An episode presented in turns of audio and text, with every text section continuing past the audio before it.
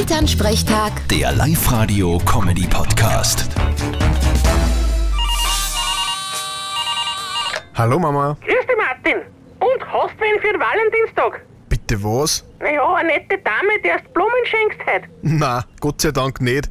Das Geld, das spare ich mir. Ja, Ich freue mich schon über, über Blumen. Ich bin schon gespannt, welche das ich heute krieg von Papa. Nachdem draußen nur der Schnee liegt, werden's keine aus dem Garten sein, sondern er muss welche kaufen. Aber ich weiß eh, was dein Geschenk heute ist. Ma echt? Verrat's mir's? Na, das darf ich nicht. Geh bitte, ich sag's ihr nicht weiter. Okay, magst du Paris? Ja? Magst du Mailand? Ja? Echt jetzt wirklich? ja, der Papa schaut heute mit dir Champions League-Konferenz.